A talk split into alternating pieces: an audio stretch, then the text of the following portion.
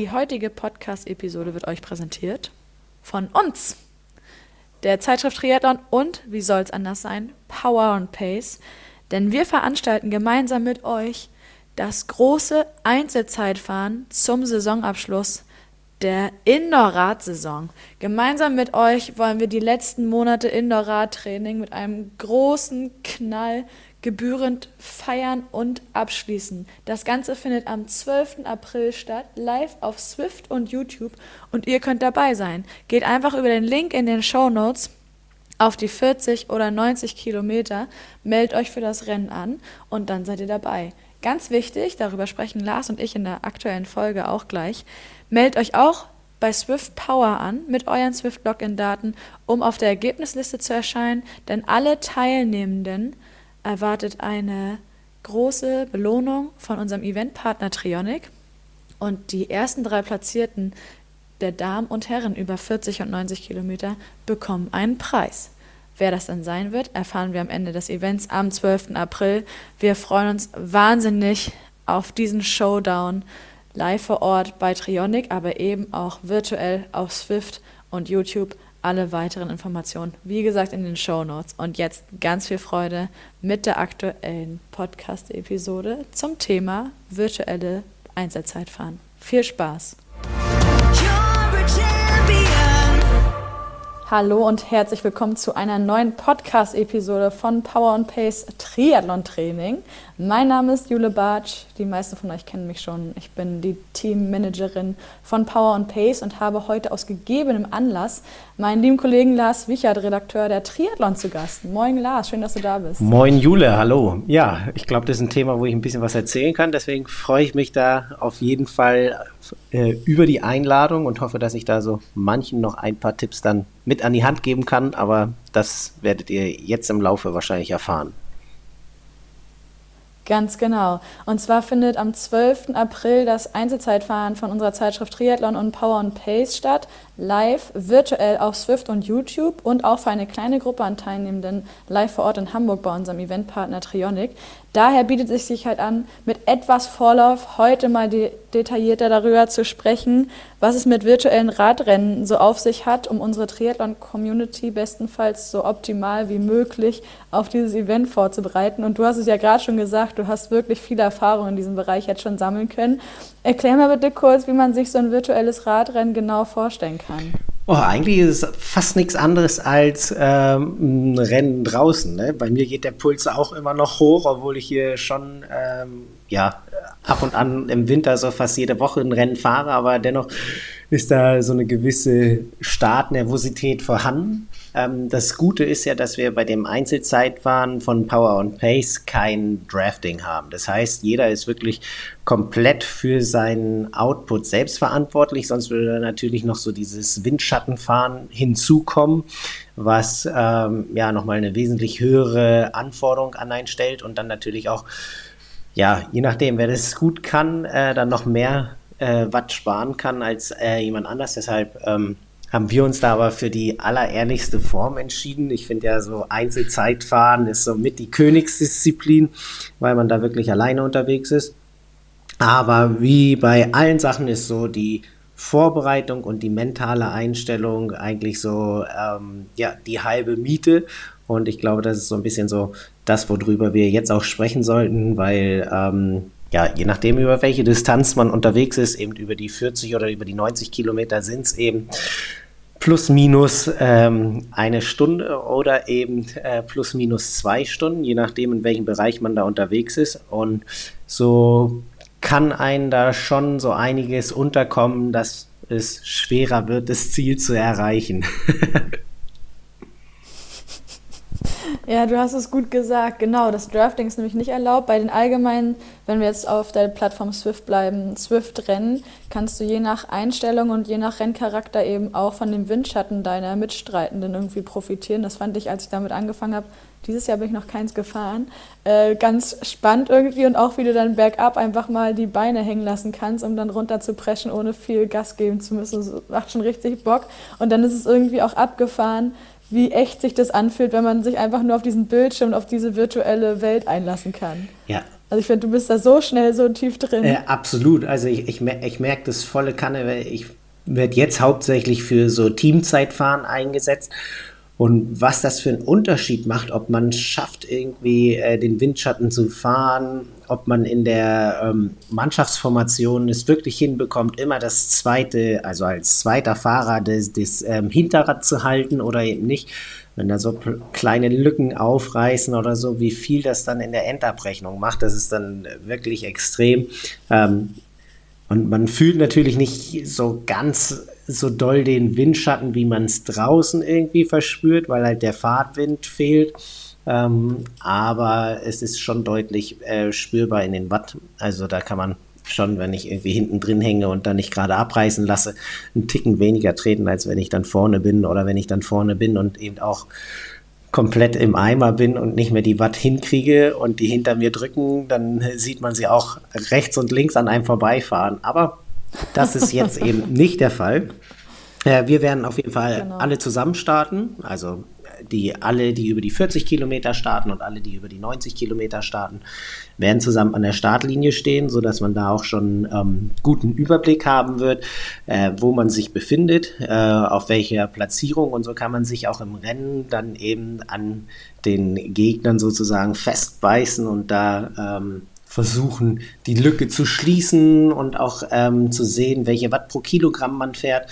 Das ist eben so auch das, worüber das Rennen dann entschieden wird. Und da ist natürlich, ähm, oder weil wir da auch Preise ausgeschrieben haben, da können wir ja auch gleich äh, so hingehen mit unserem Partner Trionic, äh, ist es so, dass eben ähm, wichtig ist, dass wir da ja möglichst fair unterwegs sind. Das heißt, dass jeder da sein ähm, genaues Gewicht einträgt.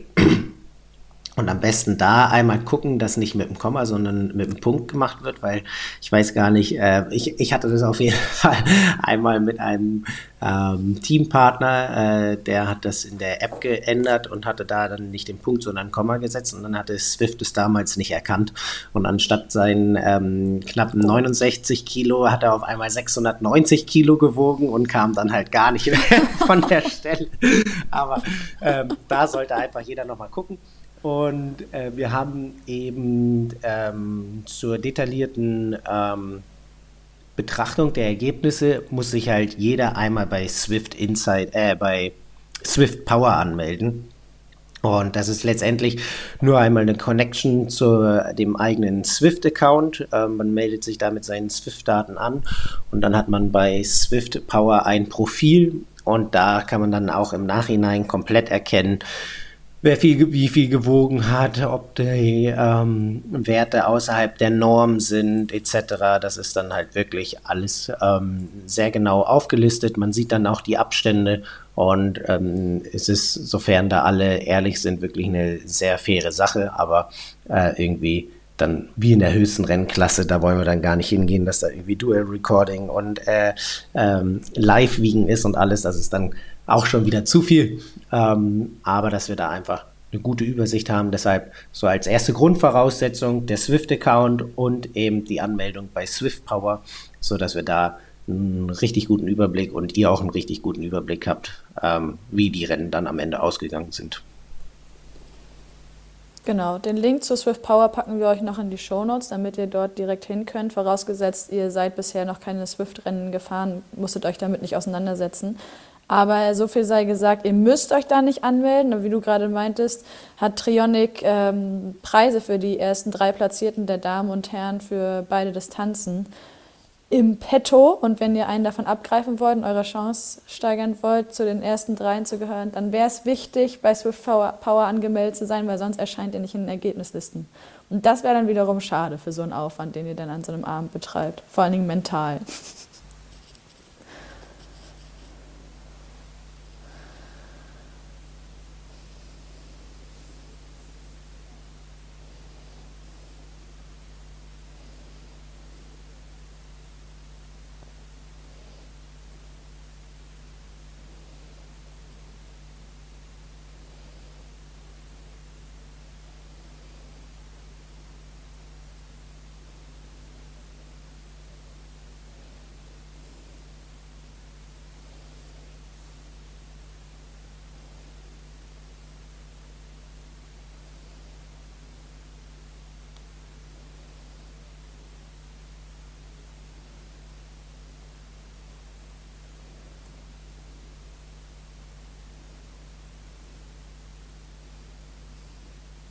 Ja, also ich weiß, es gab zumindest mal so eine Aktion, dass du eine Woche mindestens also sieben Tage for free trainieren konntest. Von daher schaut mal, was es da gerade gibt. Wir können, es, können euch dazu leider keine weiteren Infos geben, inwiefern man einen ganzen Monat oder so irgendwie kostenlos zur Verfügung hat. Was du gerade schon gesagt hast, genau, man kann das auf jeden Fall zu Hause so fahren.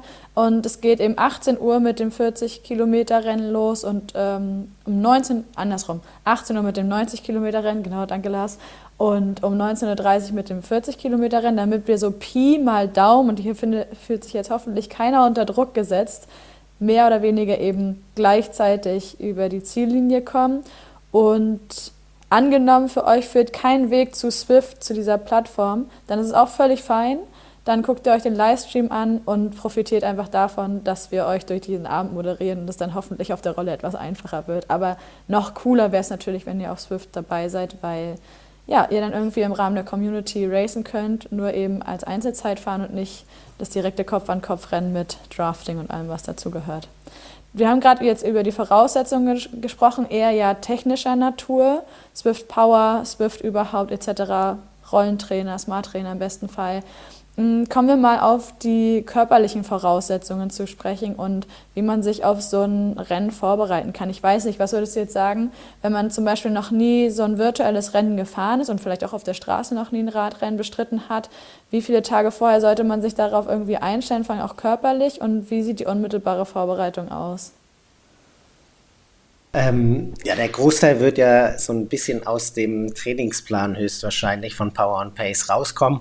Deshalb, ähm, ich glaube, so eine komplette äh, direkte Vorbereitung darauf, dass man da schon Tapering macht, ist vielleicht zu dem Saisonzeitpunkt und für das Rennen nicht äh, das Optimalste. Ähm, ich würde auch jetzt irgendwie den Tag vorher äh, oder die Tage vorher auf jeden Fall keine ähm, Pausen machen, weil das dann schon immer so den Gesamtorganismus so ein bisschen rausbringt und man eher schwerere Beine bekommt ähm, am Tag vorher auf jeden Fall nochmal irgendwie eine kleine Belastung in dem Bereich, in dem man fahren will. Und zur Orientierung ist es ja bei den 40 Kilometern so Pi mal Daumen, ähm, in, in, in äh, je nachdem, in welchen Wattwerten ihr euren FDP habt, ist es ja ungefähr bei der Stundenleistung, was die 40 Kilometer angeht. Ähm. Wir haben ja mit der Vulcano Flat auch einen sehr flachen Kurs, also das ist eine 12,3 Kilometer Runde und hat ähm, so einen kleinen Anstieg, würde ich mal sagen, der so grob ähm, 20 Höhenmeter beinhaltet, also mhm. jetzt wirklich nichts Gravierendes, sodass man da relativ flach wegfahren kann. Das Ganze ähm, muss man dann viermal absolvieren, dadurch, dass man ja 40 Kilometer fährt. Ähm, und wenn es dann so nochmal, also ich würde sagen, für die 40 Kilometer der FDP-Wert ähm, und dann nochmal so vielleicht so 5 bis 10 Prozent runtergerechnet, je nachdem, wie hoch der FDP-Wert ist. Ähm, so dass wenn man eventuell absehen kann, dass man schon über eine Stunde unterwegs ist, dann sollte man da auf jeden Fall einen Ticken mehr runterrechnen. Ähm, und für die 90 Kilometer sind wir da dann ähm, halt schon im Bereich der ähm, Mitteldistanz, also zwei bis zwei Stunden 45 oder drei Stunden, je nachdem eben, wie lang man da wirklich unterwegs ist. Und das, ähm, jetzt muss ich einmal selber so ein bisschen nachrechnen, ähm, dürfte so im Bereich von ähm, 80 Prozent, glaube ich, liegen, der FDP. Je nachdem eben wirklich, wie der Leistungsstand ist. Aber wenn man eben sagt, so äh, 70, 75 bis 80 Prozent, dann kommen wir da, glaube ich, relativ gut hin mit der ähm, Wattleistung, die wir am Ende dann haben wollen. Und ähm, gerade bei Super-Wettkämpfen, ähm, eben genauso wie wenn ihr ganz normal im Triathlonrennen seid, kommt es wirklich darauf an, dass man versucht, möglichst gleichmäßig zu fahren, ohne irgendwie richtig große Peaks zu haben. Also gerade am Anfang, ja, wenn man am Anfang überzieht, dann ist es so, dass es sich vielleicht noch gut anfühlt, aber das ist dann das, was es hinten raus wirklich schwer machen wird. Ähm, von daher schön gleichmäßig, auch in den Anstiegen gar nicht äh, zu doll reintreten, sondern vielleicht nur knapp drüber fahren. Die Anstiege sind ja jetzt auch nicht lang. Ähm, aber dass man da von Anfang an versucht, wirklich so an der Kante lang zu fahren und ähm, sich ganz klar auf seine Wattwerte und auch auf seinen Pulswert hält, also ähm, oder an seinen Pulswert hält. Wenn man das schon merkt, dass der quasi nicht mehr ganz so im Verhältnis zu den Wattwerten steht und er nach oben ähm, ausreißt, dann ist es auf jeden Fall auch ein Zeichen dafür, ähm, dass entweder die Verpflegung nicht stimmt, dass ähm, die Kühlung nicht stimmt. Das sind alles so Faktoren, die dann halt auch schon bei der Zeit mit reinspielen können, dass ähm, die Wattwerte nicht gehalten werden können. Siehst du, das ist der nächste Punkt, perfektes Stichwort Kühlung. Denn wir können ja auch mal über die Vorbereitung, was das Equipment betrifft, sprechen. Also ich weiß, du hast nachher noch ein paar Hacks, wenn es darum geht, welches virtuelle Material man wählt, wenn ich da richtig liege. Da hast du ja, glaube ich, eine große Auswahl in der Garage, worüber du dann Empfehlungen aussprechen kannst. Wenn wir uns mal die Vorbereitung angucken von den Pain Case, also wenn wir von Kühlung sprechen, definitiv ein Ventilator, beziehungsweise für Leute, die so draußen sind wie ich, denen dann zu schnell zu kalt wird, äh, mindestens mal ein Fenster auf, im besten Fall den Raum vorher vielleicht nicht geheizt. Das ist, glaube ich, ganz gut. Mm, wie geht's weiter? Was empfiehlst du? Oder was sind ja, die wichtigsten Sachen? Ich, ich finde, bei der Kühlung ist es, ähm, wenn, wenn mir in, in meinem Trainingsraum zu kalt ist, wo die Heizung auch nicht an ist und dann so die Temperatur je nach Wetterlage eben zwischen 12 bis 14 Grad schwankt, ich setze mich immer rauf, habe den Ventilator aus und fahre erstmal, bis ich äh, merke, dass der Körper anfängt zu schwitzen und schalte dann den Ventilator ein. Einfach mhm. um ähm, dort dann eben auch die Kühlung durch einen Fahrtwind zu haben es so ist, dass ähm, eben der kalte Raum zwar eine gewisse Kühlung bringt, aber eben die ähm, ja, Luftkühlung, mir fällt jetzt gerade das Wort nicht ein, also die, die ähm, Transpirations- äh, die Oxidation, nee, was ist das? Die, die ähm, Zugluft, die kommt quasi, die man zum Beispiel auch draußen beim Fahrradfahren hat, die ist eben, wenn man keinen Ventilator hat, äh, wesentlich geringer. Deshalb würde ich immer empfehlen, eher einmal in dem kalten Raum dann einen Ticken warm fahren, sodass man merkt, okay, man fängt an zu schwitzen und dann den ähm, Ventilator eben einschaltet. Das ist schon ähm, wirklich ein richtig großer Faktor.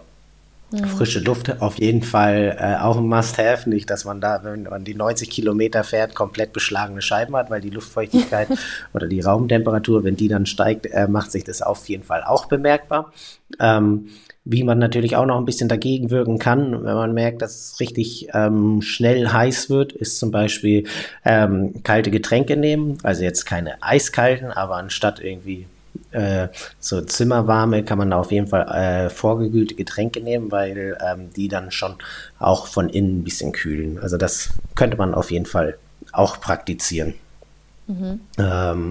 Genau, also Ventilator äh, finde ich ein Muss ähm, und dann auf jeden Fall äh, eben zur Verpflegung ähm, Gels oder Flaschen mit dabei haben, gerade bei den ähm, 90 Kilometern, was ja auf jeden Fall mehr als zwei Stunden sein werden, würde ich da schon auf jeden Fall in die Richtung gehen, dass ich mich da ziemlich an meiner Wettkampfverpflegung orientiere. Bedeutet, wenn ich in meinem Triathlon-Wettkampf zum Beispiel um die 60 bis 90 Gramm Kohlenhydrate pro Stunde aufnehme, so würde ich das auf jeden Fall auch hier bei dem Wettkampf machen. Also da mhm. ruhig schon ziemlich strikt daran orientieren. Wer jetzt nicht irgendwie mit dem Trikot fahren möchte, äh, zum Beispiel ich fahre meistens ohne Trikot, weil dann auch nochmal so ein bisschen mehr ähm, ja, Kühlung da ist oder der Oberkörper da auf jeden Fall nochmal ein bisschen freier ist der sollte dann irgendwie gucken, dass da eventuell die Gels oder so eben auf dem Tisch nebendran oder so platziert werden können, sodass man da äh, nicht irgendwie groß Kapriolen machen muss, um da ranzukommen. Aber deshalb ähm, da auf jeden Fall vorher auch nochmal ein paar Gedanken machen, wie die Rennverpflegung sein soll ähm, und was so das Trinken angeht, würde ich sagen, zwischen 500 bis 750 Milliliter auch pro Stunde. Also das wäre so meine Orientierung. 60 bis 90 Gramm Kohlenhydrate und 500 bis 750 Milliliter ähm, Flüssigkeit. Das wäre mhm. aus meiner Sicht so die Optimalverpflegung. Und wenn man Zeitfahren macht, könnte man ja auch auf dem Zeitfahrrad, auf der Rolle fahren, dann kann man sich sogar noch sein Trinksystem da voll machen. Äh, richtig, das stimmt. Äh, da kommen wir jetzt aber schon wieder fast in die Bereiche. Ähm, Man muss so ein bisschen bedenken, ähm, klar, das wäre so der Punkt, dass man da nochmal zeitfahrorientierter unterwegs ist. Wenn wir uns jetzt das nur auf Swift-Rennen ähm, betrachten, ist es ja so, dass wir keine aerodynamischen Vorteile haben, wenn wir uns da klein machen.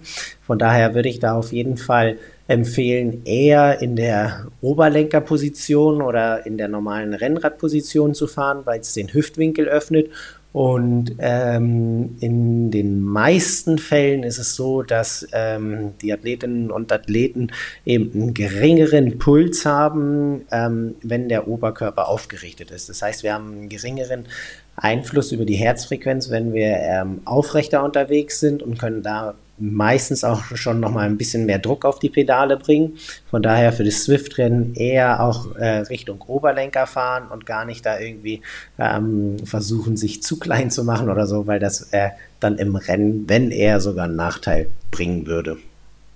Sowohl über die 40 als auch über die 90 Kilometer. Weil ich, über, ich überlege jetzt gerade, bei den 90 bist du ja deutlich länger unterwegs. Da könnte ich mir vorstellen, dass man dann halt zwischendurch ein bisschen kraftsparender unterwegs ist. Auch wenn natürlich die Leistung im Endeffekt dann leiden würde, ne? Ähm, na, der, der, äh, also über beide, ja. ähm, ich hätte jetzt eher gedacht, dass du jetzt sagst, bei den 40 Kilometern ist ja nicht so schlimm, da ist man ja dann schneller vorbei und könnte eventuell ein bisschen drüber gehen.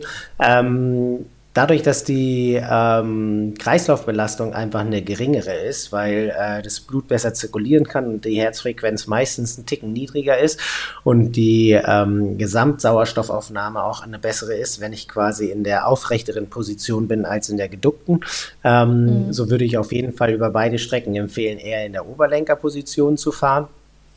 Ähm, aber Klar, man kann, äh, ist jetzt nicht gesagt, dass man da nicht irgendwie auch mal die Position ändern kann. Also ich verändere auch die Position von äh, normaler Basebar in, in Richtung ähm, meiner ähm, Bremsgriffe oder Bremsschaltgriffe. Das ist auf jeden Fall so, dass da, dass ich nicht 90 Minuten lang äh, oder 90 Kilometer lang ganz strikt nur in einer Position sitze. Das ist auf jeden Fall nicht. Aber das wäre auf jeden Fall so die Empfehlung, ähm, gerade was so die Sitzposition angeht ähm, oder in Richtung Wahl des Rades, wenn man da zwei Möglichkeiten hat, würde ich eher für das Rennen das Rennrad nehmen, um einfach eine bessere, angenehmere Position zu haben. Ja. Okay, das heißt, wir haben jetzt hinsichtlich Setup schon darüber gesprochen, Ventilator, beziehungsweise wie man das gesamte Thema Kühlung angehen kann. Dann tendenziell eher das äh, Rennrad auf die Rolle, Smart Trainer im besten Fall, wenn man mitfahren möchte ähm, statt das Triathlonrad. Dann hast du davon gesprochen, sobald du feststellst, dass du anfängst zu schwitzen, Ventilator an, wenn es vorher kalt war. So, jetzt wissen wir, also die meisten von uns, glaube ich, wissen, dass du ziemlich schnell sehr viel schwitzt. Da gibt es auch noch andere Kollegen. Grüße gehen raus an Frank Wechsel zum Beispiel. Ähm, das heißt, wie gehst du vor, um deine Umgebung vor dem Schweiß zu schützen, um es mal ganz drastisch zu formulieren? Äh, ja, am besten ist halt irgendwie so eine Smart Trainer Matte oder so, die wirklich nichts durchlässt. Ähm, ich lege auch immer noch ein Handtuch unter, habe auch immer ein Handtuch auf dem ähm, Lenker, sodass da auf jeden Fall ein guter Schutz da ist. Ähm, Wenn es jetzt äh, ja keine Gummimatte oder so unter dem Smart Trainer vorhanden ist, dann machen es auch zwei Handtücher oder so. Also dann mhm. muss man halt im Nachhinein nochmal ein bisschen ordentlicher wegwischen, weil die auf jeden Fall durchgehen. Aber das wäre so der Punkt, den man da so ein bisschen beachten sollte, dass man da Fliesenboden bietet sich natürlich auch noch ein bisschen besser an als Holzboden, aber gut, das ist ja dann auch immer so die Frage, wo man eben den Smart Trainer hinstellen kann oder eben nicht. Ja, und keiner hat so ein großes, also nicht unbedingt, jeder hat so ein großes Bad. Richtig. und wenn man nach draußen geht, ist dann auch schon wieder die Frage, ob da der Internetempfang noch vorhanden ist. Richtig. Es sei denn, man hat das LAN-Kabel dabei. Oh weia. Siehst du, das ist auch noch so eine Sache, ne? Also ich weiß, bei dem FDP-Test gibt es hier und da immer mal technische Schwierigkeiten, dass sich dann jemand im YouTube-Chat oder teilweise auch vor Ort melden muss, dass äh, Swift sich verabschiedet hat und man dann den Test irgendwie nicht zu Ende fahren konnte oder so. Und ähm, auch wenn das hier beim Einzelzeitfahren kein FDP-Test ist, das heißt, das, was dabei rumkommt, hat keinen unmittelbaren ähm, Input hinsichtlich eurer Trainingsbereiche. Verzweifelt bitte nicht, wenn es an der Technik liegt, dann habt ihr damit keine Schuld, dass es irgendwie nicht funktioniert hat und dann einfach, weiß nicht, im besten Fall ist es sich neu starten, dann einfach weiterfahren. Aber das kann immer mal passieren. ich weiß nicht, hast du irgendwelche Tipps und Tricks, wie man den meisten Pannen entgegenwirken kann? Also wie man im besten Fall perfekt vorbereitet ist, damit fast nichts passieren kann, es sei denn, das ist ein schlechtes Oben? Nee, ganz so nicht. Ich bin da ja auch eher so ein bisschen der Leidgeplagte, wenn man meine Geschichte von der Swift Tree Academy kennt, äh, wo ich den äh, Abschlusstest, der auch über 40 Kilometer ging, äh, dreimal starten musste, wo ich dann schon zweimal über die Hälfte gefahren bin. Ach du schon. Ja, aber so der, die beiden wichtigsten Punkte sind auf jeden Fall ähm, vorher einmal gucken, ob man eben einmal computerseitig und auch ähm, spielseitig ähm, das, das, die neueste Version hat. Also dass man da auf jeden Fall einmal schaut, dass da wirklich geupdatet wurde und auch beim Smart Trainer darauf achtet, dass man eben ähm, auf jeden Fall vorm Rennen eben mindestens 10 Minuten warm gefahren ist und die Smart Trainer, die es noch benötigen, dass die einmal einen Spin-Down bekommen, das sollte man immer noch so grob 10 Minuten machen, sodass es einfach alles optimal kalibriert ist. Mhm.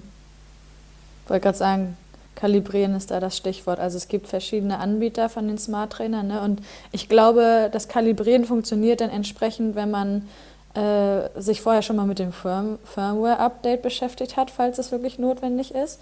Und dann musst du über die herstellereigene App gehen, meine ich. Ne? Also du kannst jetzt nicht irgendwie über Swift gehen und dann sagen, ich kalibriere meinen Trainer. Nee, ähm, nö. also die Smart Trainer, die, nö, äh, die Smart Trainer, die eine Kalibrierung ähm, noch zulassen, also zum Beispiel von Wahoo oder von Tax, die beiden Top-Modelle, ähm, da ist es so, dass man gar nicht mehr kalibrieren kann. Die haben eine Autokalibrierung drin, das heißt, da kann man überhaupt nichts mehr machen. Ansonsten ähm, funktioniert es mit allen so, das heißt Spin Down, da braucht man auch gar nicht unbedingt die herstellereigene App, sondern kann auf Swift ähm, bei bei Eigenschaften koppeln, wo man eben Smart Trainer und Herzfrequenzgurt und alles koppelt. Ähm, dort kann man auf den kleinen ähm, Maulschlüssel klicken und dann ähm, kann man einen Spin-Down machen. Und da steht dann auch extra dabei, man sollte vorher 10 Minuten warm gefahren sein und ähm, dann einmal, je nachdem, ich glaube auf 35 km/h oder so beschleunigen und dann die Rolle ausrollen lassen. Ja, total gut. Also das auch wichtig um bestenfalls komplett fehlerfrei, also vor allem was die Technik betrifft, durch dieses Rennen zu kommen. Jetzt denke ich mir gerade, wenn du die 40 Kilometer machst, ist die Wahrscheinlichkeit, toi, toi, toi, in der kurzen Zeit ja relativ gering, dass irgendwie was passiert, wenn du jetzt 90 Kilometer unterwegs bist. Und ich spreche mal für mich, ich glaube, ich bräuchte schon so, boah, je nachdem, wie ich auch mental drauf wäre, so 2,45 bis drei Stunden. Und dann, wenn dann in der Zeit was passiert, vor allem am besten im letzten Drittel, wo du schon, wie Björn so schön sagt, oder wie man generell so schön sagt, schon ein bisschen auf bist und die mentale Stärke vielleicht auch allmählich zu wünschen übrig lässt und dann noch die Technik verstreicht. Ich glaube, dann, uh, dann heißt es Nerven behalten. dann ist der Abend gelaufen. Ja, oh also für, für die, die die Geschichte nicht kennen, ich, ähm, bei der Swift Academy musste man halt so ein 40 Kilometer Einzelzeitfahren machen. Und ähm, gut, das erste Mal war es nicht mein Fehler. Da bin ich auch gestartet und ich weiß nicht, nach 20 Minuten oder einen Ticken mehr ähm, hing auch einmal der Computer und ich hatte noch drei Tage Zeit und habe gedacht, okay, dann mache ich den Test halt am nächsten Tag und es gab ähm, ein Baseline-Ride und ein Finish-Line-Ride und beides waren die gleichen. Also beides war 40 Kilometer, aber das eine war eigentlich so der Eingangstest, bevor man alle äh, Sachen gemacht hat. Und das andere war der Ausgangstest. Und äh, eigentlich hatte ich am nächsten Tag nicht so wirklich Zeit und habe gedacht, okay, ich gucke. Und dann waren die Kinder unterwegs. Und dann ähm, habe ich nur auf meiner Karte, äh, auf meinem Handy gesehen, okay, in zehn Minuten fängt dieser Ride an, komm, ich hau das jetzt raus, weil ähm, dann habe ich es hinter mir und mhm. drück nur auf Einloggen und ähm, bin das Ding dann äh, da halt die knappe Stunde richtig runtergeeiert und dann war ich richtig froh, dass ich alles absolviert habe und gucke in die App und sehe aber, dass mein Finish Line Ride nicht äh, genommen wurde äh, und habe dann schon verzweifelt an Swift geschrieben und was hier denn los sei und äh, alles Mögliche, bis mir dann aufgefallen ist, dass ich anstatt des Finish Line Rides den Baseline Ride ausgewählt habe. Und ähm, die Daten konnten leider auch nicht transferiert werden, so dass ich dann am letzten Tag dann doch nochmal ähm, erneut die 40 Kilometer mit dem Finishline Ride in Angriff nehmen durfte. also einmal oh, war es Swift-Fehler, einmal war es mein Fehler oder einmal war es der Fehler vom Computer. Ich weiß es nicht, auf jeden Fall. Ähm, das möchte ich auf jeden Fall nicht haben. Das wäre ganz nee, gut. das kann ich verstehen. Das wäre schön. ja. Wobei hier ja, gibt es ja kein Wiederholen. Ja, erstmal das und außerdem gibt es bei uns so zwei Events. Da ist es dann ganz wichtig, dass ihr schaut, ob ihr 18 Uhr über die 90 Kilometer starten möchtet oder um 19.30 Uhr über die 40 Kilometer. Das sind die einzigen Zahlen, die ihr bitte im Blick behaltet. Uhrzeit und Distanz. Und wenn ihr das alles berücksichtigt und richtig eingeschätzt und ausgewählt habt, dann kann euch toi, toi, toi normalerweise überhaupt nichts passieren. So ist es. So ist es. Ja, ähm, genau. Was dann eventuell noch so wichtig ist, und da hängt so ziemlich davon ab, ähm, auf welchem Swift-Level ihr seid und inwieweit ihr mhm. euch da schon mal mit eurer Garage oder dem Dropshop äh, auseinandergesetzt habt, weil es ist jetzt nicht nur so, dass ihr irgendwie ja, ähm, Zeit spart, indem ihr schneller tretet oder so, sondern man kann vor allem Zeit sparen, wenn ähm, man das richtige Material auswählt. Und das ist dann doch schon erheblich. Ähm, es gibt so eine Seite, die heißt Swift Insider, die macht so lauter Tests, welches Material das schnellste ist und welche Kombinationen irgendwie die besten sind. Und da gilt immer so ein Fahrer von 75 Kilo mit 300 Watt als Referenzwert, ähm, der ähm, zwei, ja, kennt man, genau. Ähm, und äh, der fährt halt zwei Runden in Tempus Fugit und das ist so die, der Referenzwert dafür. Und ähm, wenn man halt jetzt komplett neu anfängt, dann ist es das, oder das Baseline-Bike ist in dem Sinne das Swift TT mit den Swift Carbon ähm, Laufrädern. Und da von dem aus müssen wir jetzt quasi immer betrachten. Und zwar ähm, zum Beispiel ähm, gliedert sich das dann auf in Level 10, 15, 18, 26 und 42. Das sind so gegliedert dann die Level, ähm, wo man dann immer wieder was ähm, ja, neu kaufen kann oder steigern kann, was so den ähm, das Rahmenset angeht für ein richtig schnelles ähm, Zeitfahrrad. Und seit letztem Jahr Herbst, ich glaube irgendwie Oktober, November, kam das Cardex 3 raus, dieses ganz mhm. hübsche Fahrrad von Christian Blumfeld. Und das ist aktuell auf jeden Fall so das Non-Plus-Ultra. Und ähm, das kann man mit Level 42 zum Beispiel kaufen, braucht mindestens ähm, über eine Million ähm, Drops. Und nur mit dem Fahrrad würde man dann schon 39,5 Sekunden einsparen. Krass. Wenn man, auf diese ähm, Strecke von zwei Runden Tempus Fugit oder was? Genau, auf die, Treppe, äh, auf die ähm, Strecke von Tempus Fugit, wenn man eben 75 Kilo und 300 Watt, äh, also 75 Kilo wiegt und 300 Watt tritt, dann wären das allein ähm, nur durch äh, das Fahrrad 39,5 ähm, Sekunden.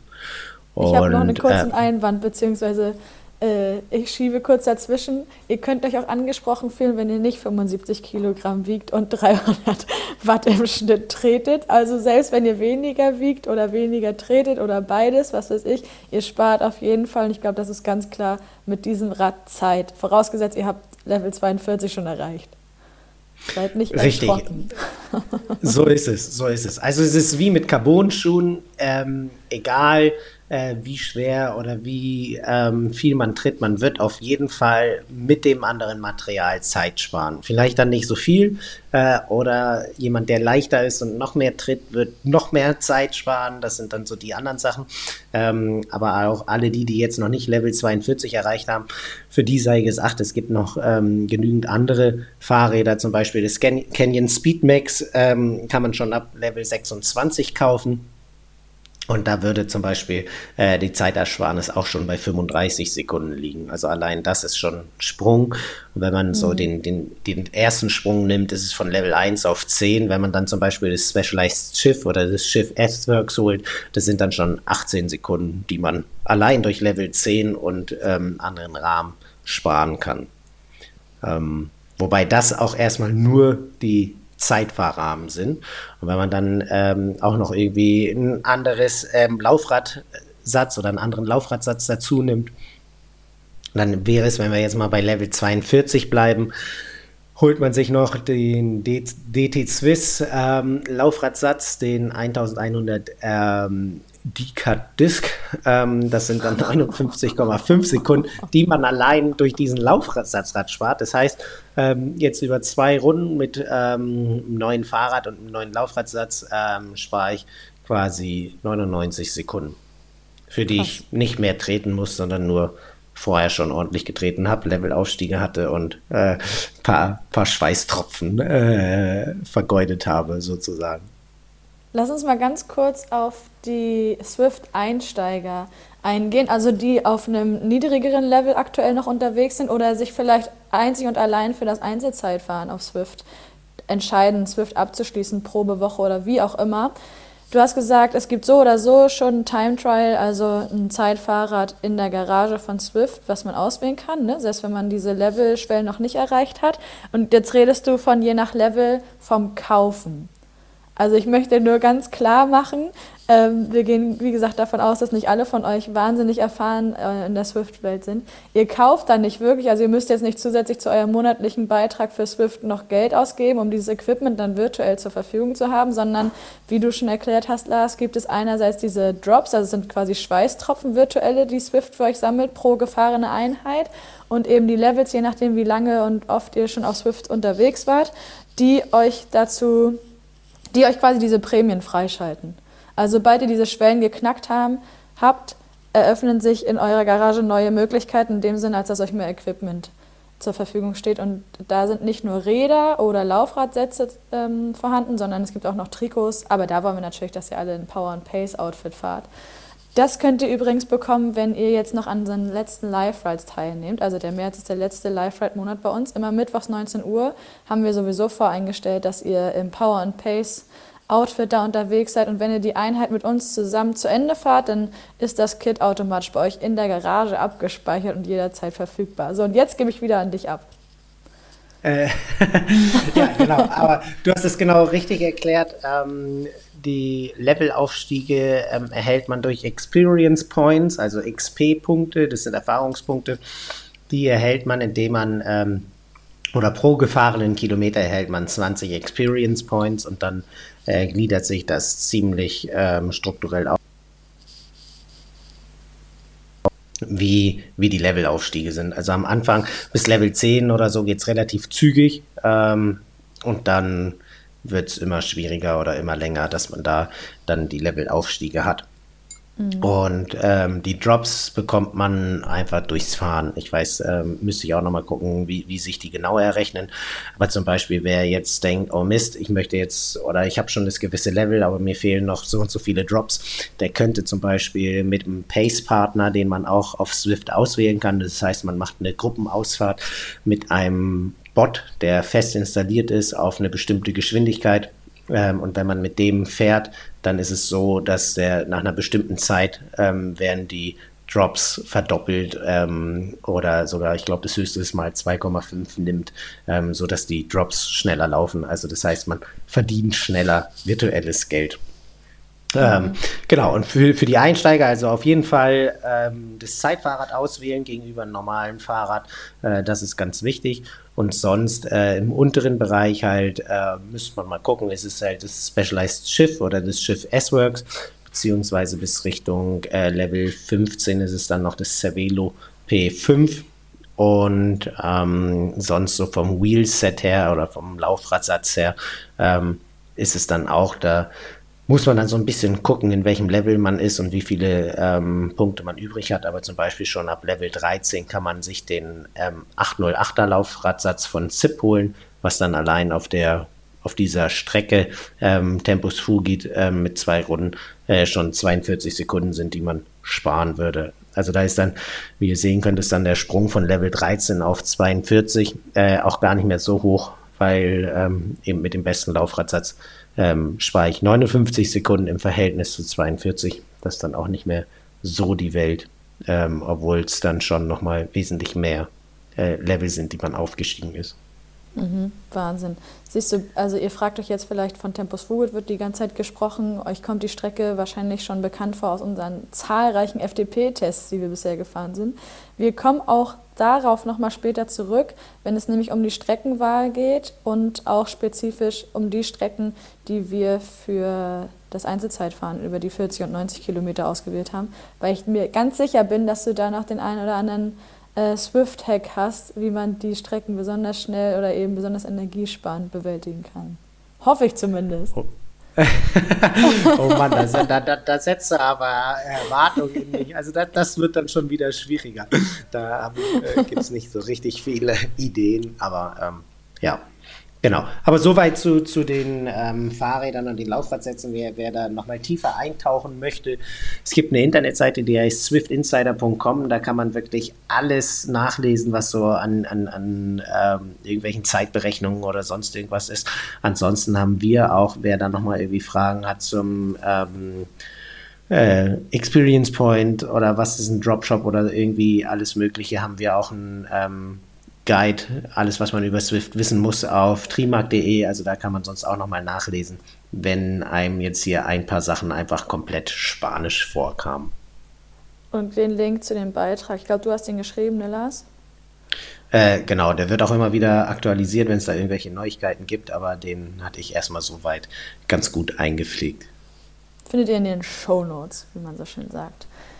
Perfekt. Was mir gerade eingefallen ist, ich würde am liebsten direkt zur Strategie übergehen, wie man so ein Einzelzeitfahren dann am besten fährt. Aber ich glaube, viel wichtiger ist vorher, auch wenn das vielleicht ein bisschen banal klingt, welche letzten Vorbereitungen sind zu treffen, bevor man wirklich losfährt. Also mal die Technik beiseite, aber ich weiß nicht, wie oft ich schon hatte, dass ich fertig angezogen war fürs Rollentraining und dann ist mir eingefallen, ich war irgendwo am Wochenende, wo ich nur meine Pedale mitbringen brauchte und konnte ein anderes Rad nehmen. Ah, Pedal ist noch nicht dran.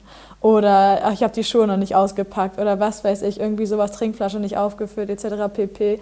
Was ist so dein, ich formuliere es mal so salopp, Schusselfehler, der dir ab und zu mal passiert oder der dir eine Zeit lang passiert ist, den du absolut zu vermeiden weißt mittlerweile und was vielleicht auch für unsere Zuhörerschaft wichtig ist?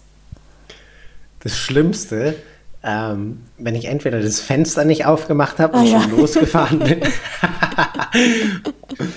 oder wenn ich auf dem Fahrrad sitze, das Fenster aufgemacht habe und ich mein Handy aus irgendeinem Grund auch nicht äh, in, in, in, der Nähe zum Greifen habe und dann den Ventilator nicht anmachen kann. Das sind dann immer so, immer so die Punkte, wenn ich wieder vom Fahrrad aufstehen muss, obwohl schon mein Workout angefangen hat. Das sind so die, wo ich die größte Krise bekomme. Ähm, aber sonst am besten wirklich, äh, wie du sagst, einmal so ähm, eine kleine Checkliste machen. Das gehört ja eigentlich auch so mit zur Rennroutine. Ähm, sind die Pedale dran? Wenn ich auf einem anderen Fahrrad sitze, habe ich den Sattel schon richtig eingestellt, fühle ich mich wohl, ähm, habe ich, den Pulsgurt, hab ich den Pulsgurt um, kann der Pulsgurt ähm, auch wirklich äh, messen oder ist die Batterie alle? Das sind ja so ein paar ganz Kleinigkeiten. Ähm, habe ich die Verpflegung so, dass ich sie griffbereit habe?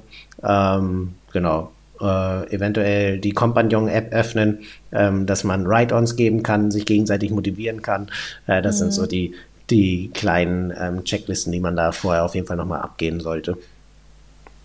Voll gut. Was mir gerade auch einfällt, checken, dass alle Ladekabel äh, nicht nur in der Nähe sind, sondern am besten in den ganzen technischen Geräten drinstecken. Sprechen wir mal von Laptop und oder iPad und oder Handy oder wenn es eine Verteilerleiste ist, dann auch gerne mal den Kippschalter vorher betätigt haben.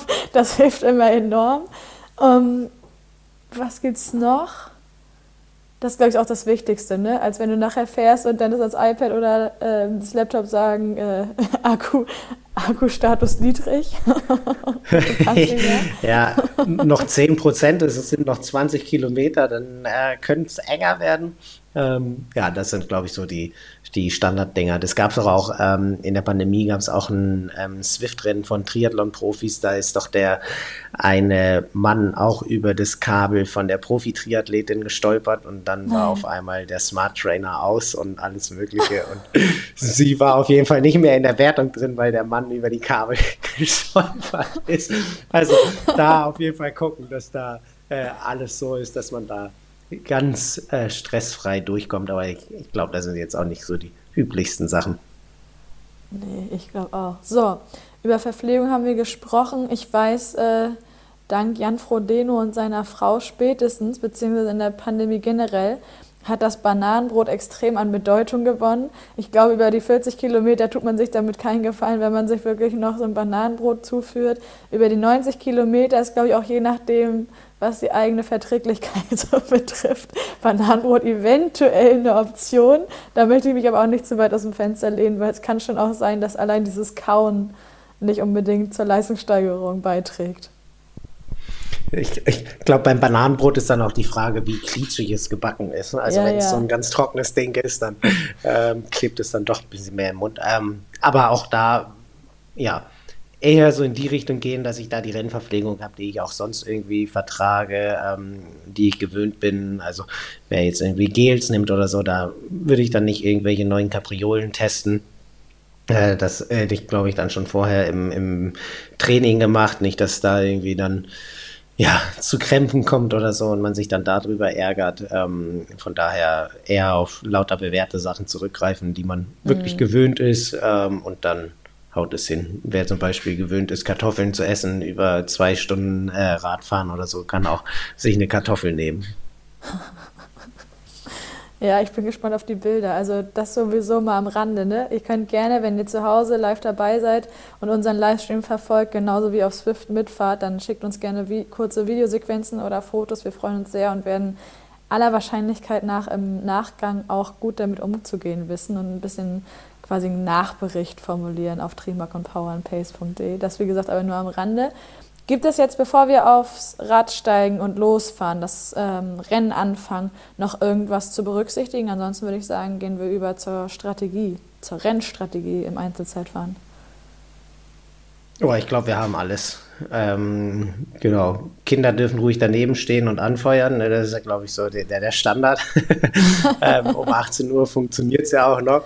Äh, und sich äh, fragen, warum da immer die Daumen aufkommen und wer einem jetzt so einen Daumen gegeben hat. Ähm, aber ich glaube, wir sind jetzt äh, abfahrbereit auf den Strecken. Perfekt, genau. Also sprechen wir erst über die Strategie oder über die Strecken? Gibt es über Strecken noch viel zu ja, sagen? Strate ja, Strategie können wir ja gerne nochmal, das war ja so schon so ein bisschen so der Punkt, den wir da am Anfang gesagt hatten. Ähm, mhm. Also von der mentalen Einstellung, egal ob über die zwei äh, oder über die äh, 40 Kilometer oder über die 90, würde ich immer so rangehen, dass ich mir das runterbreche. Also, ähm, wenn wir jetzt die Strecken nehmen, sind beide ungefähr gleich lang. Ähm, die 40 Kilometer Strecke äh, oder Runde liegt bei 12,3 Kilometern, wobei sie auch ein, am Anfang ein kleines Lead-In hat, den wir, das wir nicht immer fahren müssen. Und ähm, dann eben äh, beim London, ähm, Greater London Flat sind wir bei 11,6 Kilometern. Also die unterscheiden sich wirklich nur im Kilometer, aber das können wir dann schon so ein bisschen grob runterbrechen. Das ist eben mhm. einmal bisschen weniger als vier Runden sind und einmal sind es ein bisschen weniger als neun Runden. Und dann würde ich das schon mal so runterbrechen, dass ich ähm, ja einmal ja eh die ähm, Gegend dann so ein bisschen kenne, die Punkte habe, an denen ich mich orientieren kann. Ähm, die kleinen Anstiege kommen immer wieder an, an der gleichen Stelle und da würde ich eben äh, wiederum äh, wie schon mal gesagt, äh, gar nicht so diese 40 Kilometer sehen, sondern eher diese vier Runden. Mich in den vier Runden immer von Punkt zu Punkt hangeln und dann eher immer denken, okay, eine, eine Check, zweite Check, anstatt, oh, noch drei, noch zwei Runden, sondern eher immer so gucken, das, was ich jetzt schon geschafft habe, anstatt das, was äh, noch vor mir ist. Ähm, und nach zwei Runden, gut, dann ist es ja sowieso schon in Anführungsstrichen fast geschafft, weil dann ist es ja so dass man äh, den größeren Teil schon im Rücken hat, anstatt dass man den noch vor sich hat. Und bei der 90 Kilometer ähm, Fahrt genauso. Also auch erstmal bis zur Hälfte runterbrechen, gar nicht großartig weiter drüber hinausschauen und dann ähm, danach dann dahin gehen, dass ich ähm, wirklich die Runden zähle und mich von Runde zu Runde hangel und ähm, gucke, dass ich so Punkte habe. Ich finde es persönlich auch immer ganz praktisch, wenn man ähm, sich zum Beispiel Punkte auf den Strecken nimmt und das dann immer so ein bisschen damit abcheckt, ähm, wie man persönlich gerade unterwegs ist oder was man so für eigene ähm, technische Komponenten hat, die man betrachten möchte.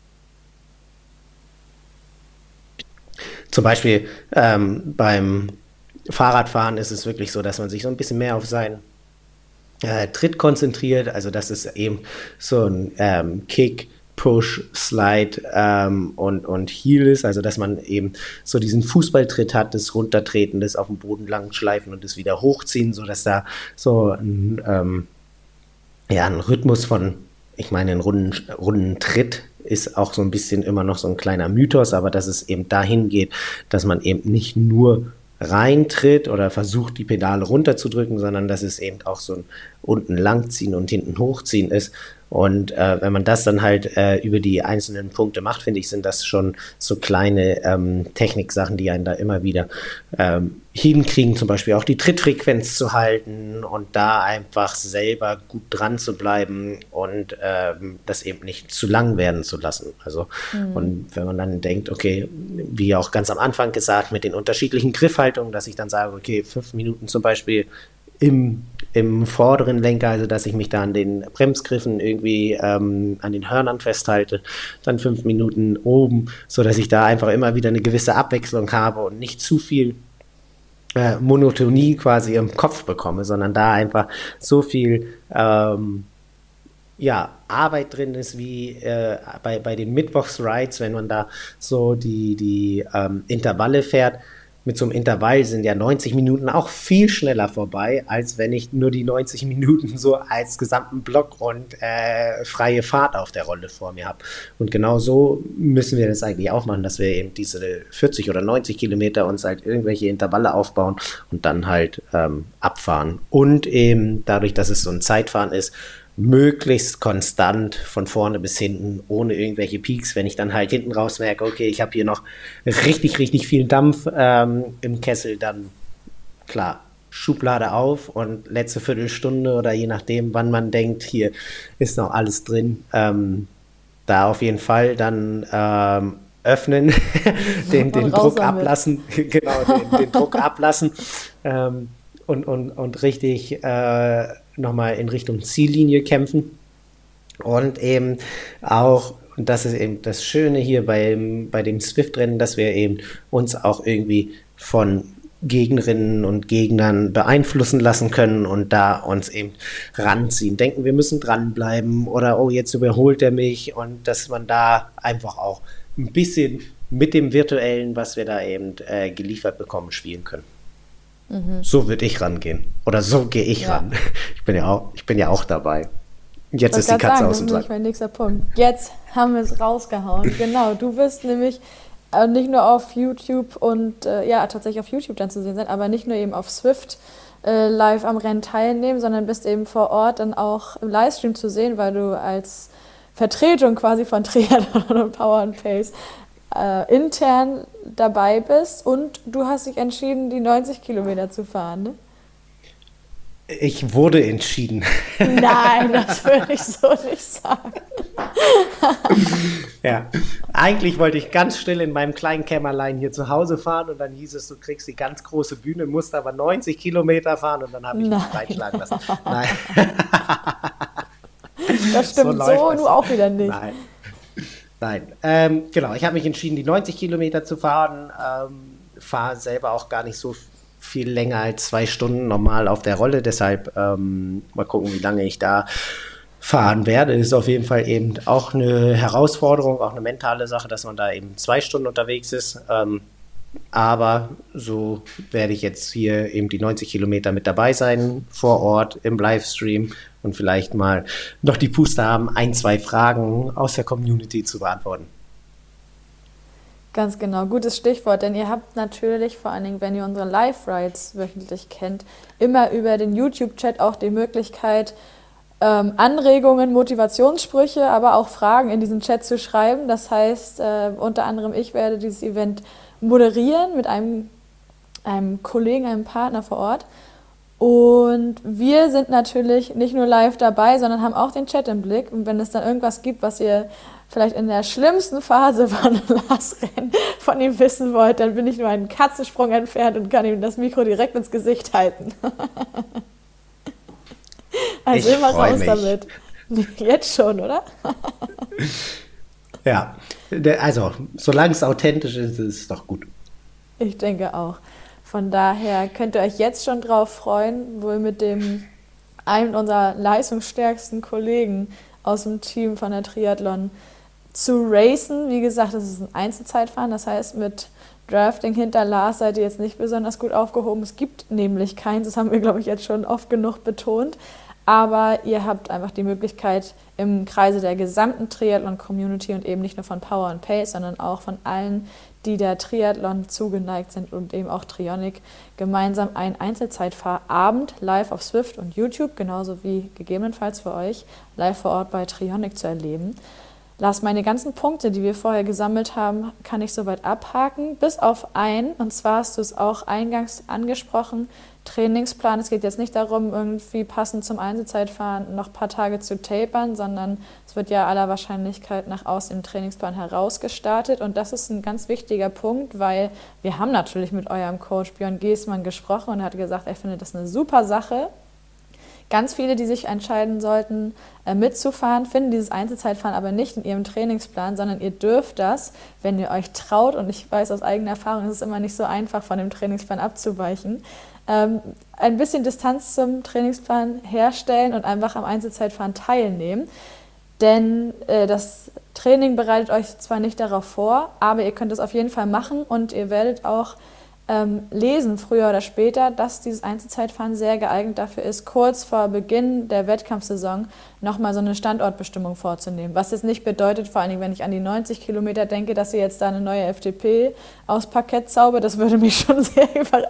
Also da müsst ihr ganz schön heftig unterwegs sein auf den 90 Kilometern, aber ihr könnt zumindest gucken, vor allen Dingen mit einem Saisonhighlight einer Mitteldistanz vor der Brust wo steht ihr gerade? Was sagt die Trainingsform? Befindet ihr euch schon so gut wie in Topform oder gibt es hier und da vielleicht auch mental noch eine andere Schraube zu drehen, um äh, gut und bestenfalls sogar optimal vorbereitet in die Saison zu starten?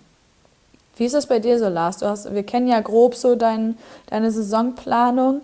Ähm, Nutzt du das Einzelzeitfahren als Standortbestimmung, um mal die Form zu testen, oder ist es eher was, was dich im Training noch ein Stück voranbringt, um dann ein paar Wochen, vielleicht einen Monat später dort zu sein, wo du hin willst, bevor es losgeht?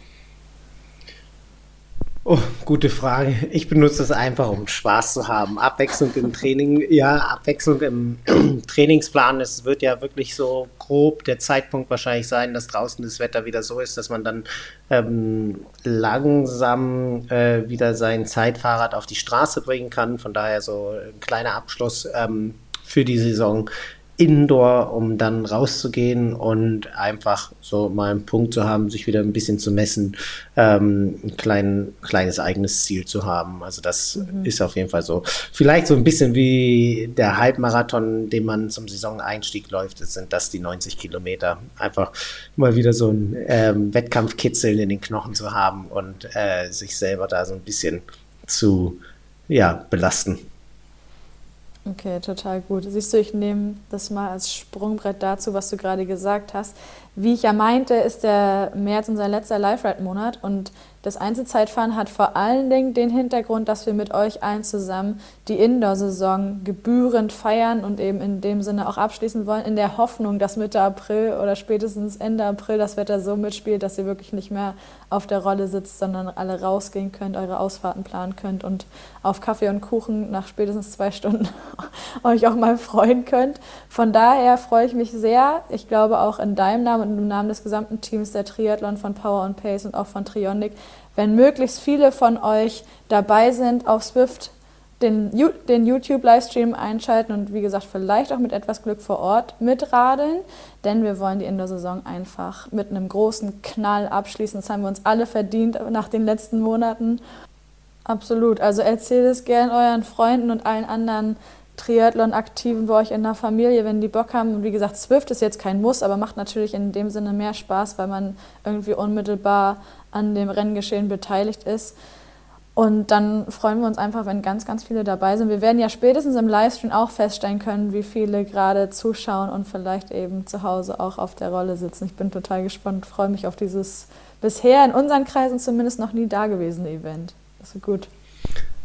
So ist es. Ich glaube, wir haben auch einen ziemlich guten Überblick geschaffen, wie so das Einzelzeitfahren bestritten werden kann, wie man Zeit sparen kann, ohne unbedingt viel mehr Watt treten zu müssen, ähm, ja. wie man selber ja ähm, Energie sparen kann, äh, indem man die, seine Sitzposition ein bisschen aufrechter hat. Und äh, ich glaube, wenn wir das alles so hinkriegen und jeder da irgendwie seinen Fahrplan richtig bewältigt, da wird eben die Indoor-Saison mit einem Knall beendet und wir haben, glaube ich, da eine richtig coole Saison dann ähm, vor der Brust und äh, werden euch da auf jeden Fall alle richtig mitnehmen. Und ich habe Lust, noch ein knapper Monat, äh, mal schauen, was da geht. Ganz genau. Und wie gesagt, nicht nur auf die, die vor Ort dabei sind, sondern auf alle, die teilnehmen und die wir irgendwie einsehen können, am besten über Swift Power. Ähm, die haben sich eine Belohnung verdient. Was genau das sein wird, verrät Trionic an entsprechender Stelle. Also es gibt auch noch so ein bisschen Motivation, extrinsische Motivation, warum es sich auf jeden Fall lohnt, dabei zu sein. Und in dem Sinne, vielen, vielen Dank, Lars, dass du mit deinem Know-how und deiner Expertise hier zur Verfügung stehst. Ich weiß, wir haben auch Anfang des Jahres noch eine Folge zum Indoor-Radtraining insgesamt aufgenommen. Die verlinken wir euch gerne nochmal in den Show Notes, wenn es darum geht, wie ihr das Rollentraining optimal gestaltet, in der Hoffnung, dass es nicht mehr lange relevant ist für diese Saison. so ist es. Also herzlichen Dank euch fürs Zuhören. Seid auch gerne nächste Woche wieder dabei. Und wenn ihr uns an eurem Trainingserfolg teilhaben lassen wollt, dann verlinkt uns auf Instagram unter power.pace. Und damit sind wir jetzt wirklich am Ende der Folge angekommen. Ich glaube, ich habe es schon dreimal angekündigt. Jetzt machen wir den Deckel rauf. Also, vielen Dank für die Einladung. Ähm, und dann sehen wir uns Mitte April auf Swift zum Einzelzeitfahren. Bis dahin. Ganz Ciao. Genau. Macht's gut. Sweat in your eye, pain in your bones, hunger in your gut, got that fire in your soul, burn in your chest, find it hard to breathe,